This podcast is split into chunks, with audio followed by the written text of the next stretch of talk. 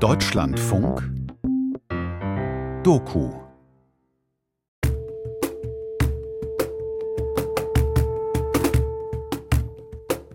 Im Rhythmus des Regenwaldes. Leben und Überleben eines Yanomami-Dorfes. Feature von Tina Übel.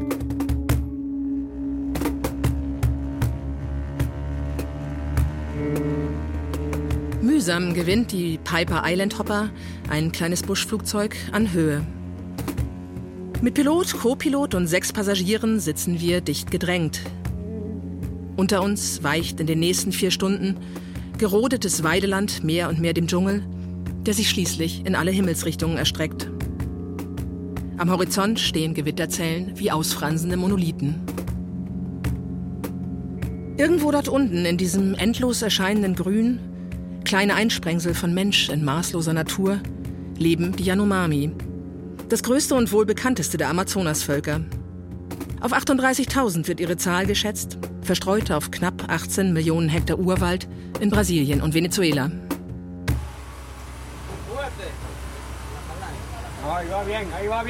Viereinhalb beschwerliche Tage von Bogotá in Kolumbien bis tief in den venezolanischen Regenwald sind wir nach Miomapoway Teri unterwegs einem Shabono, dem traditionellen Runddorf der Yanomami. Ein bis zweimal im Jahr unternimmt Bernd Kröning mit Kleingruppen diese Reise. Denn es ist, ebenso erstaunlich wie ambivalent, eine Art Minimaltourismus, der zur Existenzsicherung der von uns besuchten Yanomami-Gemeinschaft beiträgt. Ja, also ich mache das schon ziemlich lang. Seit meiner Kindheit habe ich den Fable dafür, ins Amazonasgebiet zu reisen. Da haben wir früh angefangen. Also ich mache es bestimmt schon 30 Jahre. Und diese Touristengruppen, das sind eigentlich Expeditionärsgruppen, die wir dahin bringen. Die bereiten sich gut darauf vor, die wissen meistens sehr viel über die Yanomami und möchten sie dann persönlich kennenlernen. Bernd Kröning, in Venezuela als Kind deutscher Auswanderer geboren, mit 18 für Studium und Lehre für zehn Jahre nach Deutschland zurückgekehrt, hat seine Abenteuerlust zum Beruf gemacht. Ab 1989 baute er in Venezuela sein Tourismusunternehmen auf – als Pionier für Abenteuer und Expeditionsreisen, bis ihn vor knapp zehn Jahren der Verfall des venezolanischen Staates zwang, nach Kolumbien zu flüchten. Und wie hast du jetzt die Leute von diesem Chabono kennengelernt? Wie hast du das mit denen überhaupt ausgehandelt, dass da jetzt Touristen zu Besuch kommen? Die haben wir durch lange Zeit unserer Fahrt auf dem Casiquiare, da haben wir früher die Route von Humboldt gemacht und dann haben wir die kennengelernt und haben wir sie gefragt, ob sie nicht daran interessiert werden, mit uns zusammenzuarbeiten, weil es ja so viele Interessenten gibt, die gerne kennenlernen würden, wie sie leben, ihre Lebensweise, wo sie leben, das Chabono. Und dadurch, dass das das einzige Chabono ist, was man noch erreicht, sagen wir mal, und welches es eigentlich noch gibt, weil die anderen Chabonos, die sind ja inzwischen zu Runddörfern zurechtgewachsen und dieses ist das einzige richtige Chabono. Und die kennen mich schon jahrelang und für die sind wir so eine Art Entwicklungshilfe auch, weil wir dort äh, Sachen hinbringen, die sie brauchen in ihrem täglichen Leben.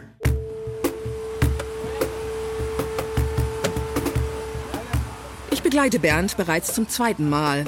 Vor drei Monaten war ich allein. Diesmal sind zwei weitere Touristinnen mit ihrem eigenen Guide dabei dem Ethnologen Michael. Zweieinhalb Tage fahren wir von der Grenzstadt San Felipe zunächst in Guarnia, dann in Casiquiare, dann einen seiner Zuflüsse hinauf. Hitze und Luftfeuchtigkeit liegen wie eine nasse Heizdecke über dem Fluss. Abends schlagen wir die Zelte am Ufer auf, wo einen nachts die Moskitos und tagsüber die Puri-Puri, winzige Stechfliegen, zum Wahnsinn treiben. Massentourismus ist hier in absehbarer Zeit kaum zu erwarten, Gottlob. Mitte des dritten Tages biegen wir ab in einen engen Kanal, der mitten durch den gefluteten Wald zu führen scheint. Unsere vier Helfer und Bootsleute manövrieren uns mit Stangen und Rudern durch das Dickicht.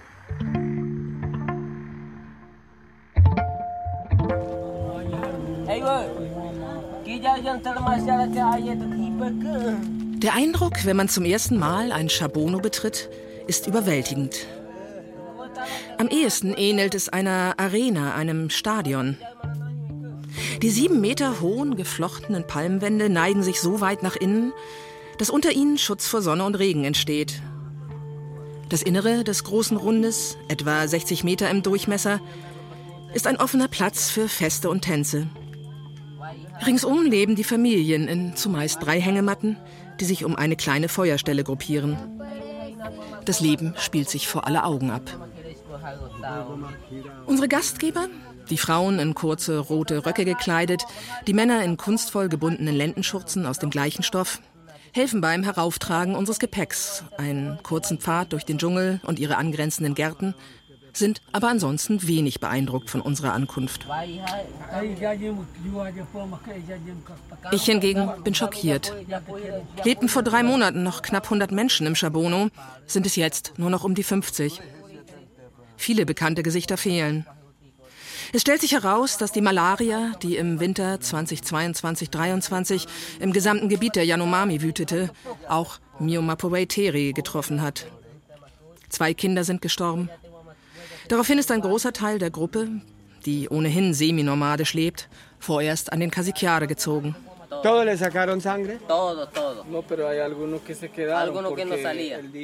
Bernd spricht mit Gabriel und einigen anderen der Männer über das Drama. Ich komme hinzu und bitte Bernd um eine Art Simultanübersetzung, um die Lebendigkeit dieser Gespräche später nicht durch einen Sprecher zerstören zu müssen.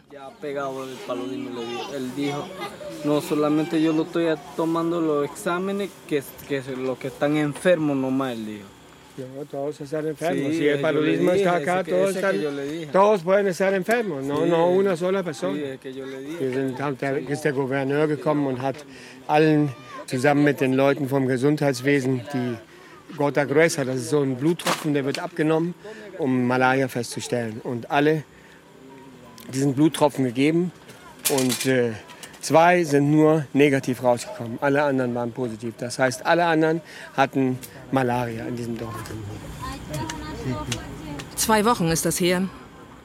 Aber nicht alle waren an jenem Tag im Dorf. Und nur die positiv Getesteten haben Medikamente erhalten. Und wie kam es, dass der Gouverneur überhaupt hierher gekommen ist? Porque el gobernador llegó aquí. Por primera vez llegó. Ah, por primera vez. ¿Y para, por qué llega un gobernador aquí? Porque él, él escuchó que estaba en casco de enfermedad aquí, tiene paludismo aquí. Por eso nomás que llegó. Aha, weil man gehört hat, wie man das auch weltweit gehört hat, hatten die Yanomami Malaria und deswegen hat er sich in die Socken geschwungen und ist dann hier runtergekommen mit dem Team der Mediziner, was eigentlich ja doch eigentlich hoch anzurechnen ist, weil es ist das erste Mal, dass ein Gouverneur hier hierher gekommen ist. Und dann habe ich sie gefragt, was habt ihr mit dem gesprochen? Nein, wir haben nichts mit dem gesprochen, wir sind Opposition. Sagen. ¿Y va a volver o no va a volver? No, no vuelve más. No vuelve más. No. Er kommt nicht wieder zurück. No.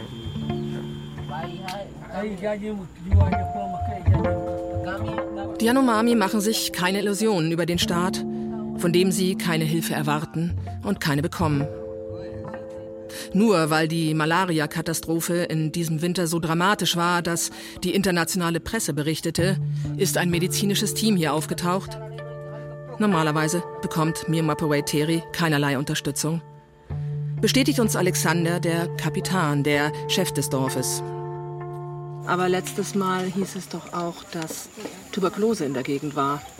¿Wurde das noch zum Problem oder? Ahora la última vez hablamos también de la tuberculosis -huh. que había en, digamos, en los chabonos o en las comunidades indígenas. ¿Eso todavía es un problema o era un problema en ese momento? Sí, hay un, por este chabono se ha morido con tuberculosis, dos, dos, una muchacha y un muchacho de 12 años y 16 años. An der Tuberkulose sind in diesem Chabono zwei Kinder gestorben, oder sagen wir mal Jugendliche. Eins mit 16 Jahren und eins mit äh, 12 Jahren irgendwie sind gestorben. Ah, das, das, das, ist, ist schon, furchtbar. Ja. Ja. Grave, dice ella. Es grave, sí. Ähm, bekommt ihr denn medizinische Hilfe irgendwo hier? Si, ähm, eh, si ustedes eh, eh, llegan a obtener ayuda de medicinal de algún sitio. Sí, nosotros cuando se enfermamos, pero viajamos en el pueblo de San Carlos. Wenn äh, wir krank werden, dann reisen wir in die kleine Stadt San Carlos del Rio Negro, äh, wo wir mühselig hinkommen. Und wenn wir dann da ankommen, dann stellen wir fest, dass es gar keine Medizin dort gibt. Und dann greifen wir auf unsere Naturheilmethoden zurück, in denen wir äh, Vertrauen haben, aber nicht immer sind diese Naturheilmethoden so gut wie die Schulmedizin. Alexander ist 26 und seit drei Jahren der Kapitän. Zuvor war es sein Schwager Gabriel. Die Yanomami sind eine sehr egalitäre Gesellschaft. Sowohl Besitztümer wie Jagdbeute werden geteilt. Auch der Kapitän wird gemeinschaftlich bestimmt. Wer bestimmt den Dorfchef? ¿Quién, quién eh, hace la selección del jefe, del cacique? A todo. El chabono reúne si el, la, los, los comunidades, o sea que los viejeros, los chamanes. Er sagt, die Schamanen tun sich zusammen. Im, Grunde genommen die ganze Dorfgemeinschaft sagt und äh, legt dann fest, dieser Mensch oder dieser Junge oder Mann wird äh, Dorfchef, Kapitän genannt. Und der ist dann Kapitän.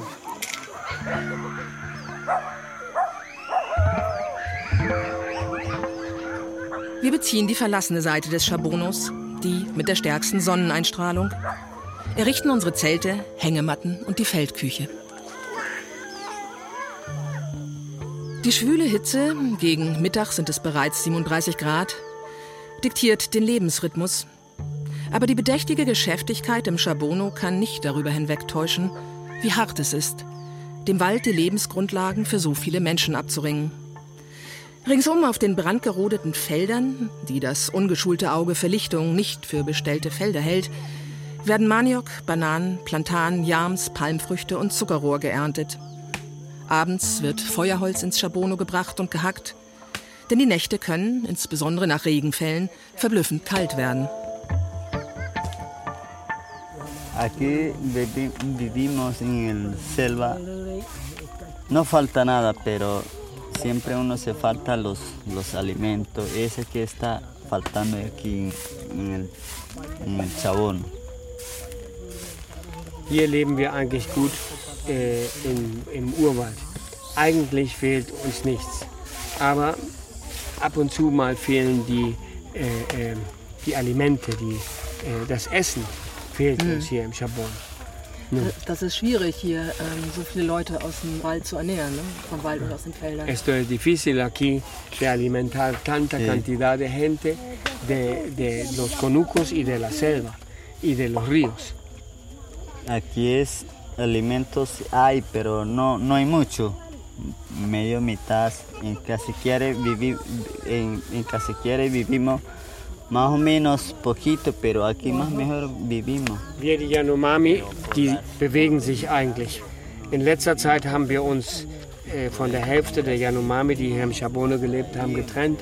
Einige sind jetzt vom Casiquiare heruntergefahren und leben da.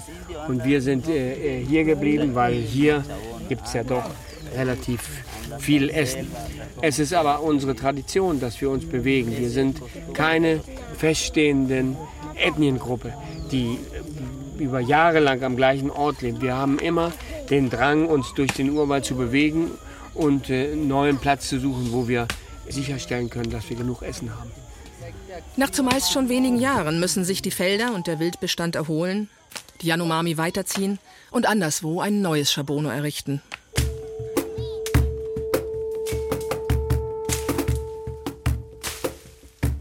Wir haben die nächsten fünf Tage das Privileg, von den Yanomami gezeigt zu bekommen, wie sich im Dschungel Nahrung findet.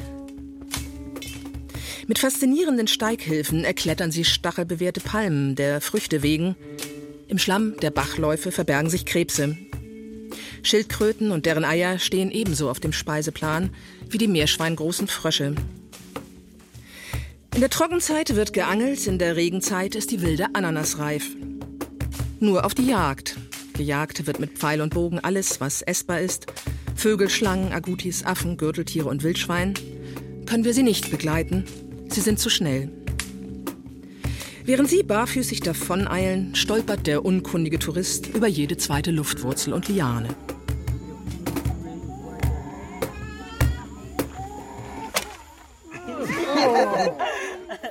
Aber zumindest können wir bei einem improvisierten kleinen Wettbewerb, als Hauptgewinn hat Bernd eine Stirnlampe ausgelobt, die Schießkünste der Männer bewundern.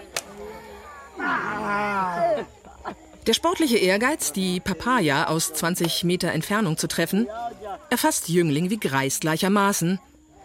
Von meinem eigenen erbärmlichen Versuch hingegen lässt sich bestenfalls sagen, dass die Richtung stimmte. Einigermaßen. Der Gewinner ist schließlich José.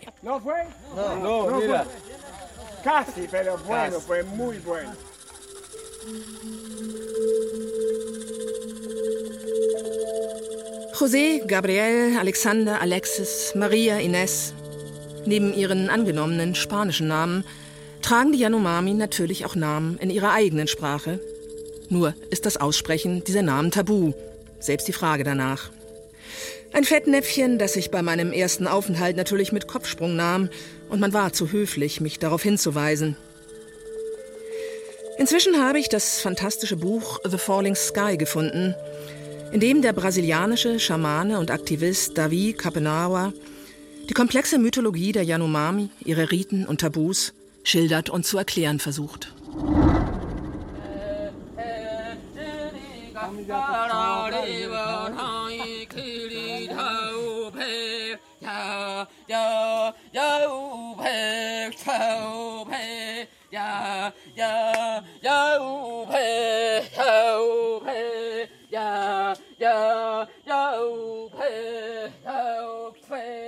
Die fünf Schamanen des Schabonos, Delphin, der älteste und Vater von Alexander, Gabriel, Daniel, Katire und Loro, finden sich regelmäßig zusammen und nehmen die Droge Jopo, ein Pulver aus giftigen Schotenfrüchten, das sie sich gegenseitig mit kurzen Bambusrohren in die Nase blasen.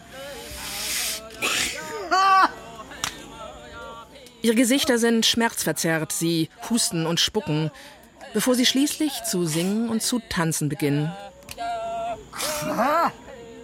Psychedelisch ist die Droge nicht.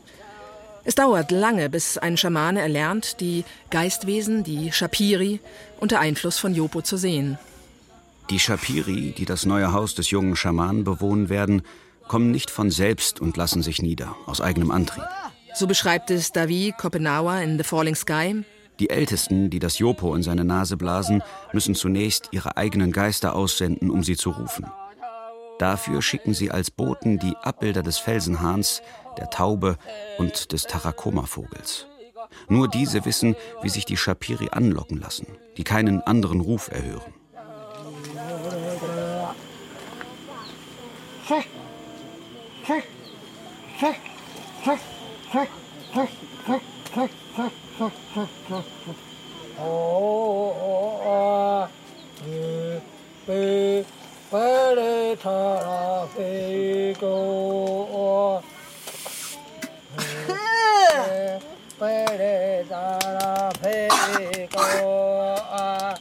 Keine Kultur lässt sich ohne ihre Spiritualität verstehen. Und der Schamanismus spielt eine entscheidende Rolle im Leben der Yanomami. Ich bitte Alexander, Landi und Delphine, mir mehr zu erzählen. Und Bernd, wie immer, um die Übersetzung.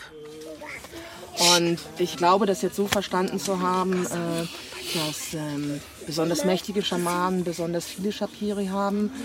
Und der Brasilianer beschreibt es so, dass ähm, die Shapiri ein Haus in der Brust des Schamanen haben. Frage wäre, ob Sie das hier auch so sehen.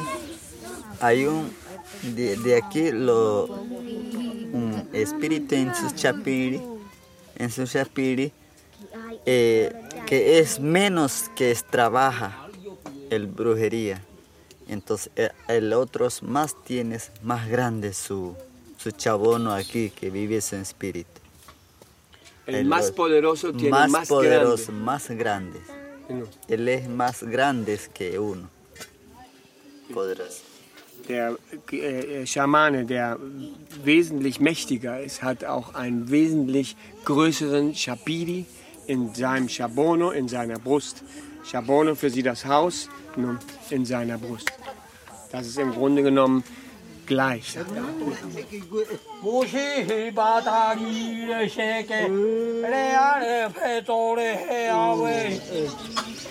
Wenn ein, ähm, ein junger Schamane ähm, seine Ausbildung anfängt, dauert das lange, bis die Shapiri zu ihm kommen? Claro. Claro. ese tiempo puedes estudiar hasta que él aprendes todo que sus chapiri que llega en su pecho, ahí sí ah, él va aprendiendo. Si él no llega a su chapiri, no se aprende a trabajar de espíritu, espiritual. Sí. Er sagt, er muss da lange dran arbeiten, damit die Chapiri überhaupt in seinen Brustkorb kommen, dass er sie erkennt. Wenn die Chapiri nie kommen, dann kann er nie Schamane werden. Wenn er da keinen Kontakt aufbaut zu denen, dann kann er kein Schaman werden. Da muss er lange für arbeiten und das äh, ausprobieren.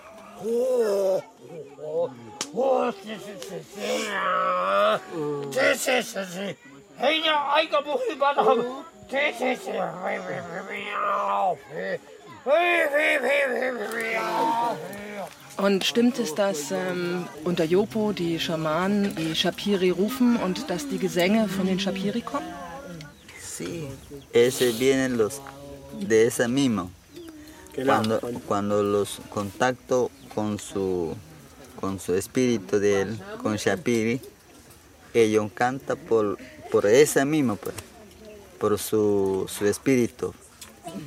Ese espíritu cantan y ellos los cantan sobre de ellos mismos. Ganz genauso wie du gesagt hast. Ne?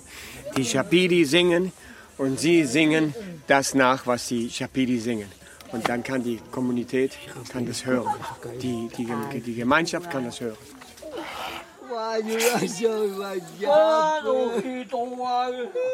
Die Shapiri, die von den Schamanen gerufen werden, singen und tanzen und ernähren sich durch den Schaman vom Jopo. Sie sind klein, haben aber Menschengestalt und sind geschmückt in der Art, wie sich auch die Yanomami zu ihren Festen schmücken. Die Schamanen halten Zwiesprache mit ihnen.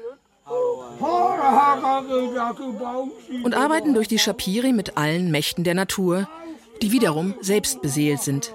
Der Regen, die Dürre, der Hunger, aber auch die Steine, die Pflanzen, die Tiere.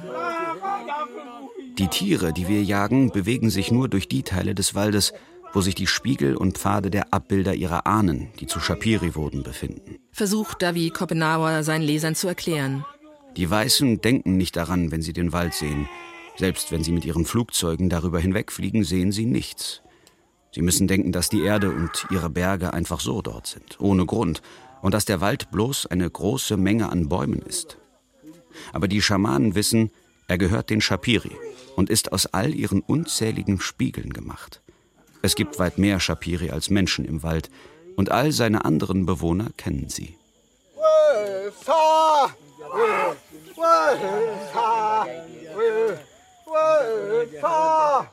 Vor allem aber arbeiten die Schamanen mit ihren Shapiri unermüdlich für das Wohlbefinden des Schabonus und seiner Menschen. Viele Erkrankungen werden als durch Hexerei verursacht betrachtet. Und eine schamanistische Heilung ist bisweilen ein heftiger Kampf, in dem der Schamane spirituell mit den Kräften des Bösen ringt, es aus dem Körper des Kranken saugt und ausspuckt, unsichtbare Pfeile aus unsichtbaren Wunden zieht und zum Verursacher zurückschickt.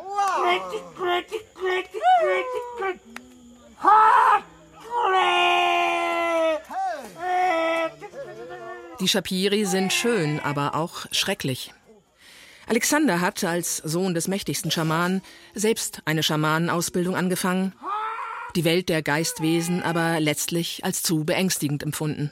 Yo cuando yo estaba entrenando con él, mi papá, yo quería ser como chamán, aprendiendo a estudiar. Yo he estudiado mucho tiempo con él. Yo, yo, yo he visto los chapiri. Ja, ich habe angefangen, äh, den Schamanismus zu lernen, zusammen mit meinem Vater. Mein Vater hat mir gezeigt, wo die Chapidis sind. Die Chapidis kommen herunter vom Himmel. Und wenn man diese Fähigkeit hat, sie zu sehen, dann sieht man sie sofort. Jemand, der nicht die Fähigkeit hat oder dafür lernt, der kann die Chapidi auch nicht sehen. Mucho tiempo yo he estudiado con él, pero yo, yo sentí malestar a mí, pues. yo no lo, yo no lo le gusté, me asusté por eso los chapiri, porque sale mucho diferente. Es un diablo, sale un... Ich habe lange mit meinem Vater studiert und ich habe so viele Chapiris gesehen. Es gibt schlechte und gute Chapiri.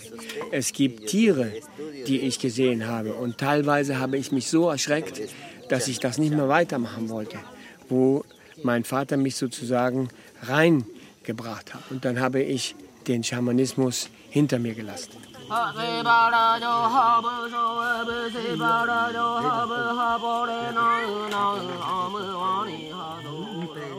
In einer Welt, in der alles beseelt und miteinander verwoben ist, ist es nur folgerichtig, dass der brasilianische Schamane Davi Kopenawa Parallelaktivist für die Belange der Yanomami geworden ist. Im Kampf um das Wohlergehen und Überleben der Yanomami gibt es längst größere Feinde als bösartige Shapiri. Schon in den 1940er bis 1960er Jahren brachten die ersten Kontakte mit Missionaren eine Welle von verheerenden Epidemien, Masern, Keuchhusten, Grippe, gegen die die Yanomami keine natürliche Immunität besaßen. Mitte der 70er begann die brasilianische Regierung mit dem Bau einer Fernstraße durch den Dschungel, wodurch weitere verheerende Krankheiten eingeschleppt wurden, an denen ganze Dörfer starben. 1978 und 1988 bestanden Pläne, das brasilianische Yanomami-Territorium in etwa 20 kleine Gebiete zu zerstückeln. Seit Mitte der 80er sind es vor allem die illegalen Goldsucher, die Garimperos, die sowohl in Brasilien wie in Venezuela zur Bedrohung geworden sind. Zwischen 1987 und 1990 starben im brasilianischen Yanomami-Gebiet zwischen 13 und 20 Prozent der Bevölkerung in gewalttätigen Auseinandersetzungen mit den Goldgräbern oder durch von ihnen eingeschleppte Krankheiten. Auch jetzt noch kommt es immer wieder zu Morden und Massakern. Das zur Goldgewinnung eingesetzte Quecksilber kontaminiert die Flüsse und Böden und gelangt so in die Nahrungskette. Miomapo Waiteri ist bislang nicht betroffen, aber auch Alexander hat von den Problemen gehört. Ich habe de eso, tú has escuchado que en Brasil la, la, la minería eh, es un grave problema. En el lado de Brasil, yo solo yo, yo he escuchado que hicieron, que hicieron guerra ahí en, en, en Brasil. Se han matado los, los indios como nosotros. Encontraron ahí una mina, ahí donde está en el Chabono. Sí. Entonces se mataron mucha gente, los, los indios. Sí. Alexander hat davon gehört, dass bei einem regelrechten Krieg in Brasilien die Goldgräber viele Yanomami getötet haben. Bernd fragt nach, ob auch umgekehrt Goldgräber getötet wurden. Los indios mataron o los, los, mineros a los, los indios. mineros lo mataron los indios y en, entre los indios y entre los mineros hicieron sí. Kontraguerra. Ja, das Einzige, was ich gehört habe, ist, dass es einen Krieg gab in Brasilien, ein Krieg, wo sie viele Leute getötet haben. Und die, die Einheimischen Yanomami dort, die haben dann auch die Minenarbeiter getötet, als sie auf die riesige offene Mine gestoßen sind, die die Minenarbeiter dort im Urwald eröffnet haben. 1992 wurde auf Druck der indigenen Aktivisten, internationaler NGOs und der Weltöffentlichkeit das brasilianische Yanomami-Territorium zum Schutzgebiet erklärt. Aber die illegale Goldsuche und Landnahme von Siedlern gehen weiter. Unter der Regierung Bolsonaros verschlechterte sich die Situation rapide. Die Indigenen wurden vernachlässigt, die Garimperos, 20.000 sollen es sein, toleriert. Während der Pandemie blockierte die Regierung gar Hilfslieferungen von Medikamenten und Lebensmitteln. Durch die organisierte Kriminalität, die sich im Gefolge der Goldsucher breit gemacht hat, droht das Sozialgefüge der Yanomami zu zerbrechen.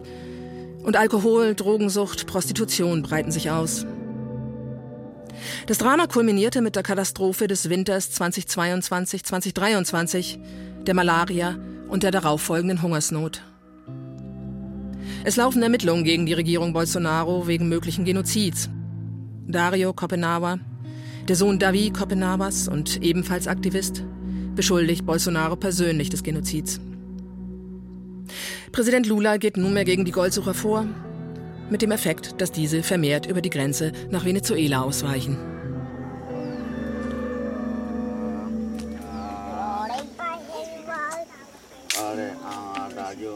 Die Situation mag schlimmer sein in Brasilien.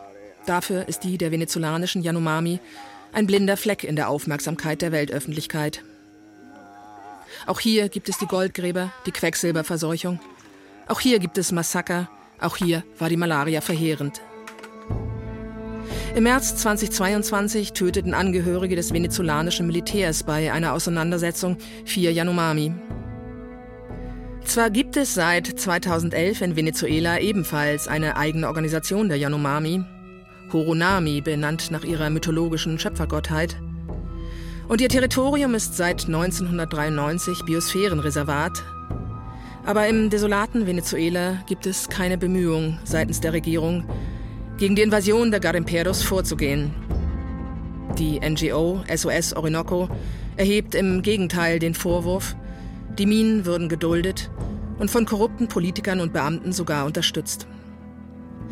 Die entwaldeten Gebiete, veränderten Flussläufe, Landepisten und Helipads sowie Camps mit schwerer Maschinerie seien auf Satellitenbildern zu erkennen. Aber das Gebiet ist so entlegen, dass das Ausmaß der Zerstörung größtenteils im Dunkeln bleibt.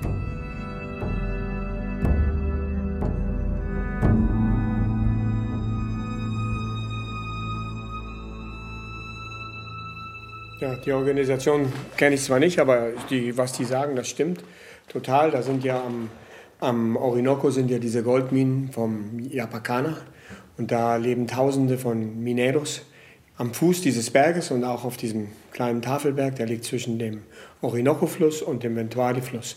Und die zerstören natürlich mit Quecksilber und Schürfarbeiten mit kleinen Maschinen auf Teufel komm raus den, den Urwald und schürfen das letzte Gold was sie da sozusagen holen können. Es liegt einfach auch daran, weil es in Venezuela keine Arbeit gibt. Es gibt keine Möglichkeit, irgendwie in den Städten Geld zu verdienen. Und dann sehen die Leute das halt als ihre letzte Zuflucht, da in den Minen halt zu arbeiten. Und das ist ganz gut, dass man das jetzt hört. Das freut mich, dass es so eine Organisation gibt, die das publik machen, weil das ist echt schlimm mit den Goldminen. Und der Staat toleriert das natürlich und die Nationalgarde, die möchte es verbieten, aber die verdienen natürlich auch ihr Schmiergeld und gucken dann darüber hinweg und kriegen dann äh, ein paar Gramm Gold sicherlich zugesteckt und dann geht die ganze Geschichte weiter.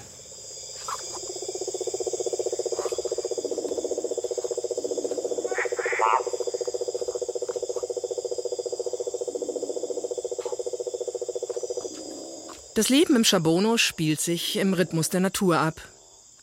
Mit Einbruch der Dunkelheit flackern die Feuer auf. Schnell verstummen die Gespräche und die Konversation wird Fröschen und Zikaden überlassen. Nachts weckt uns der Tropenregen. Regen so solide wie eine Wand.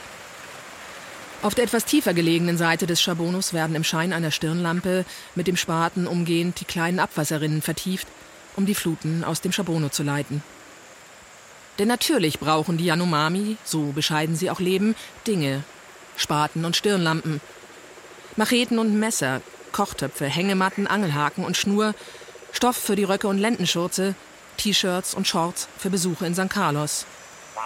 Benzin für den kleinen Außenborder an ihrem großen Einbaum, bescheidenen Luxus wie Salz, Zucker, Kaffee und Kautabak. Ihre Subsistenzlandwirtschaft erzeugt keine Handelsgüter. Aber leider ist natürlich auch die illegale Minenarbeit in den anderen Yanomami-Dörfern sehr präsent. Und deswegen gehen die Yanomami auch in die Minen, so wie das in Brasilien ist und so wie das am Alto Orinoco ist. Dort äh, holen sie sich viel Gold, sagen wir mal, aus den Gewässern der Flüsse, das wird herausgewaschen und wird dann in Kolumbien oder in Venezuela verkauft. Und da bekommen die halt Geld und bekommen auch Gebrauchsgegenstände. Aber die Minen zerstören nicht nur die Umwelt, das Sozialgefüge der indigenen Völker und ihre traditionelle Lebensweise, sondern auch die Gesundheit der Minenarbeiter. Das Quecksilber und andere giftige Chemikalien verursachen Krebs und weitere Krankheiten. Mio Mapoeteri hat durch die Zusammenarbeit mit Bernd im Tourismus einen anderen Weg gefunden. Wie würden Sie denn diese Dinge bekommen? Wie würden Sie Geld verdienen, wenn Sie nicht Touristen hier hätten? frage ich Alexander. Wie käme Mioma Powaiteri an Geld, an Gebrauchsgegenstände, gäbe es den Tourismus nicht. Würde der Staat einspringen? ¿Cómo eh, ganarían ustedes estas cosas si no el turismo se extingue? ¿Cómo ganarían ustedes estas cosas como las ollas, las, eh, los machetes, las hachas que siempre traemos? ¿Quién traería? ¿El gobierno? Nunca los gobiernos no, no tienen beneficio en el- para los indios. Solo los, los extranjeros traen los para los, para los Yanomami. pues. Nie haben uns die äh, äh, Regierungen geholfen, irgendwas äh, zu geben. Nur die Gäste oder Ausländer, die hierher kommen und uns besuchen, haben uns diese Dinge gebracht. Während Alexander mit seinem zurückhaltenden, bedächtigen Naturell durchaus sieht, dass zu viel Tourismus störend wäre für das Leben im Chabono, ist für seinen temperamentvollen Schwager Gabriel der Tourismus der Weg in die Unabhängigkeit vom verhassten Staat. Vamos, vamos. Lass uns arbeiten, drängt er Bernd. Wir müssen reden, sagt Gabriel, über die Entwicklung des Tourismus. Ah, sí, para que tú, lo que tú tienes información para los turismos, para que organizamos, sí, tantos meses viene, ya vamos a quedar pendientes. Claro. Todo, todo lo que yo, todo lo que turis- los turistas lo que quieren ven, entonces ahí organizamos adelante de los turismos. Es lo que queremos. Ja, die wollen mehr Gäste haben, mehr Gäste empfangen, weil sie das, das bringt ihnen Wohlstand, einen gewissen Wohlstand für Sachen, die sie brauchen. Deswegen möchten sie eigentlich mehr Gäste empfangen. Frag ihn doch mal, wie viele Touristen Sie gerne hätten und ab wann es zu viel wird. Ja. Mira, Gabriel, entonces, ¿cuántos turistas qui- qui- quisieran tener al mes, por ejemplo? ¿Cuántos creías, creerías tú que podrían venir al mes? Un grupo, dos grupos de esos de, de ocho personas. Bernardo, lo que tú dices, o, o tres, cuatro grupos, Toda la semana un grupo. toda semana, lo que quieren. Y Sí. tu trabajo que hacen normalmente. Lo que, dice, lo que quieren trabajo, trabajaremos juntos. Know, Sí. Pero Ja. si va a trabajar, trabaja bien. Er sagt, er sagt, wir arbeiten hier gut, wenn du möchtest. Jeden Monat kannst du Gruppen bringen. Drei, vier Gruppen, das ist aber meiner Meinung nach zu viel. Ich würde nur eine bringen, sagen wir mal, wenn man überhaupt eine zusammenbekommt. Ja. Aber dann würden sie sich zur Verfügung stellen und sind bereit, die Gäste zu empfangen und mit ihnen ihre Kultur zu zeigen. Wir haben jetzt ja gesehen mit mehreren Gruppen, die wir jetzt ziemlich kontinuierlich einmal im Jahr hier waren, haben Sie ja gesehen, dass das schon ein bisschen was bringt. Das ist ja auch nicht billig, also Sie kriegen ja auch, auch richtig, richtig Kohle dafür und Geschenke und Seife und äh, Angelhaken, alles Mögliche. Ne?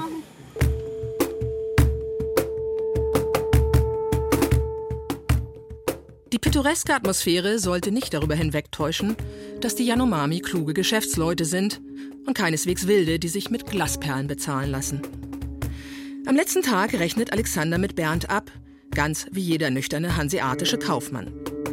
Neben der Pauschale für unseren Chabono-Aufenthalt listet Alexander auf, wie viele Yanomami uns jeweils für wie viele Stunden in den Dschungel oder zum Fischen begleitet haben. Was die Geschenke angeht, so hat er beim letzten Mal Bernd eine Liste diktiert, was das Chabono braucht. Wir sind also weniger Geschenkebringer als Lieferservice. Amazon am Amazonas.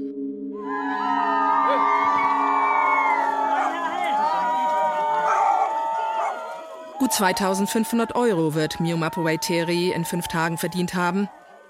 Das ist viel in einem Land, wo die Tochter unseres Bootsmannes als Ärztin gerade 350 Euro im Monat verdient. Plus ein Benzinfass im Wert von 800 Euro und Gebrauchsgegenstände für weitere 800 Euro. Aber zunächst gibt es am Spätnachmittag des letzten Tages ein Abschlussfest für uns. Seit Mittag schon haben sich Männer, Frauen und Kinder geschmückt und geschminkt, mit roter Pflanzenfarbe Muster auf Körper und Gesichter gemalt. Die Kreise symbolisieren den Jaguar, die Tupfen das Aguti, Querstreifen den Tiger und Schlangenlinien natürlich die Schlange. In langer Reihe stürmt das ganze Dorf, Männer, Frauen, Kinder, mit den Hunden auf den Armen das Schabono und tanzt in einem großen Kreis. Die Männer schwenken Waffen, Speere, Macheten, Äxte, Pfeil und Bogen. Delfin scheint sich gar ein altes Paddel mit blauen Streifen bemalt zu haben, stoßen Kriegsrufe aus und grinsen dabei wie die Honigkuchenpferde. Die Frauen schwingen große Fächer aus hellgrünen Palmfasern, tragen Federohrringe und Stöckchen in Wangen und Nase. Eine Frau hält auf dem linken Arm ihr Baby und auf dem rechten ihr Schmuse-Aguti. Es ist ein großer Spaß für alle Beteiligten. Auch der Tourist grinst mit und kann sich angesichts des Aufmarsches der Krieger umgehend besser vorstellen, weshalb die Yanomami seit je den Ruf eines kriegerischen Volkes haben.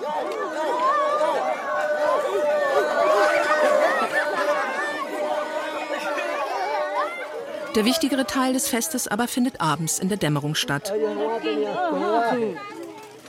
Das ganze Dorf umringt Alexander, Gabriel und Alexis, die mit akribischer Fairness die Geschenke verteilen. Alutöpfe für jede Familie. Die Angelhaken, auf kleine Häufchen abgezählt, gehen an Jungs und Männer. Die Glasperlen, es gibt sie tatsächlich, an die Frauen ebenso wie Seife und Kautabak. Über Stunden zieht sich die Verteilung. Niemand bekommt auch nur eine Nähnadel mehr als der andere.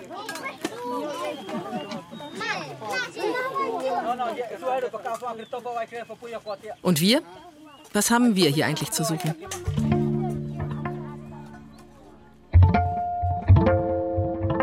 Bernd bezeichnet den Großteil seiner Gäste, überwiegend Deutsche, als Hobbyethnologen. Ja, die Deutschen, die kommen, das sind Leute, die interessieren sich für die Ethnien, speziell die Yanomami haben ja durch ihre Kultur ein, ein sehr großes Renommee, sagen wir mal. Und die Leute möchten halt das gerne kennenlernen.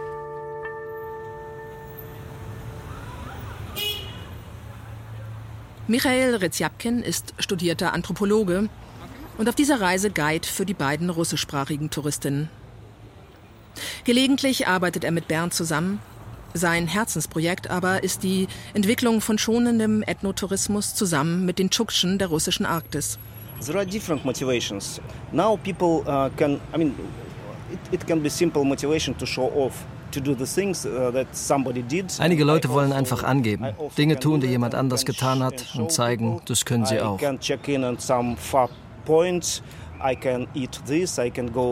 Ich kann dies essen, dorthin gehen, jenes besteigen. Das ist eine Motivation.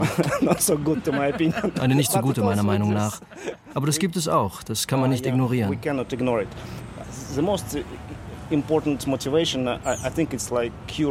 Aber die häufigste Motivation ist, denke ich, Neugier. Die Sehnsucht nach etwas Neuem. Die Suche nach neuem Wissen und neuen Erfahrungen. Es ist gut, neue Orte zu sehen, neue Menschen zu treffen, miteinander zu reden, das Leben selbst zu fühlen, die Natur zu sehen.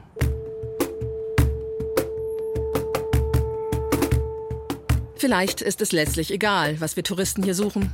Ob das große Abenteuer, die Begegnung mit einer fremden Kultur, die Herausforderung, die Bestätigung durch Social-Media-Bewunderer oder einige kommen tatsächlich nur, um Jopo zu nehmen, wie unsere Begleiterin, irgendeine spirituelle Erweckung. Wir sichern den Yanomami ihre Existenz. Warum wir das tun, muss sie herzlich wenig interessieren, solange sie ihre Selbstbestimmtheit nicht verlieren. Unter Michaels Anthropologen-Kollegen ist allerdings umstritten, ob man sich nicht komplett von Völkern wie ihn fernhalten sollte. I think these people have right to to make their own choice if they diese Menschen haben das Recht, ihre eigenen Entscheidungen zu treffen. Wenn sie ihre Tradition nicht beibehalten wollen, können sie es lassen und in die Städte gehen. Ich sehe das so. Wenn sie ihre Traditionen behalten wollen, können wir sie dabei unterstützen, ihr hartes Leben etwas angenehmer zu machen.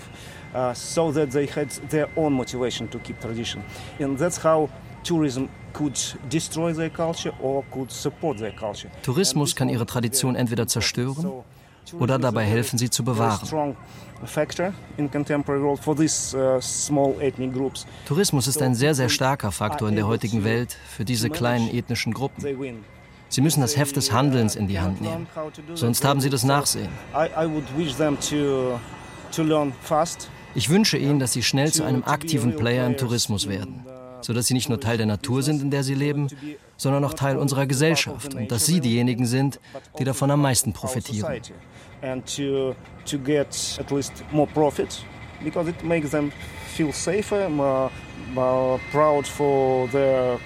Wenn das gelingt, stärkt es nicht nur ihren Stolz auf ihre Kultur, sondern sichert auch ihre Existenz ohne alleinige Abhängigkeit vom Staat. Und ich? Was mache ich hier? Ich bin wahrscheinlich einfach süchtig nach dem Reisen. Nicht anders als Bernd und Michael.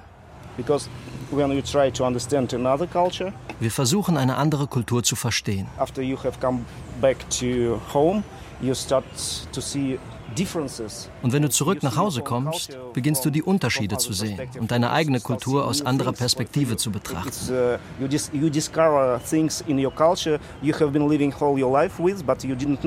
Du entdeckst neue Dinge, mit denen du dein ganzes Leben lang gelebt hast, ohne sie je zu bemerken.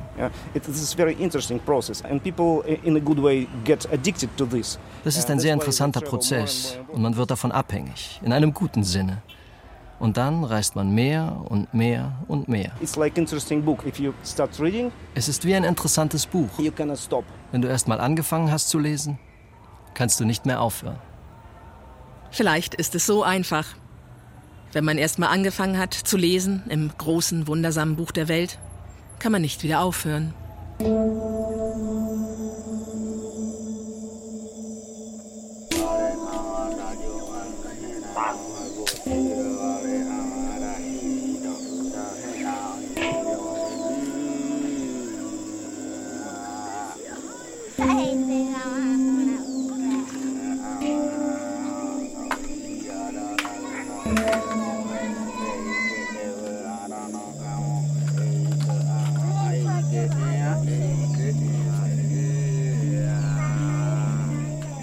Im Rhythmus des Regenwaldes. Leben und Überleben eines Yanomami-Dorfes. Feature von Tina Übel. Mit Dank an die Menschen von Mioma Poeteri, Bernd Kröning und Michael Reziapkin. Es sprachen Moritz Heidelbach, David Formweg und die Autorin. Ton und Technik Thomas Widdig und Oliver Dannert. Regie Matthias Kapol. Redaktion Thilo Guschers. Mit Zitaten aus The Falling Sky von Davi Kopenauer und Bruce Albert. Erschienen 2013 bei The Belknap Press of Harvard University Press. Übersetzung von Tina Übel. Eine Produktion des Deutschlandfunks 2023.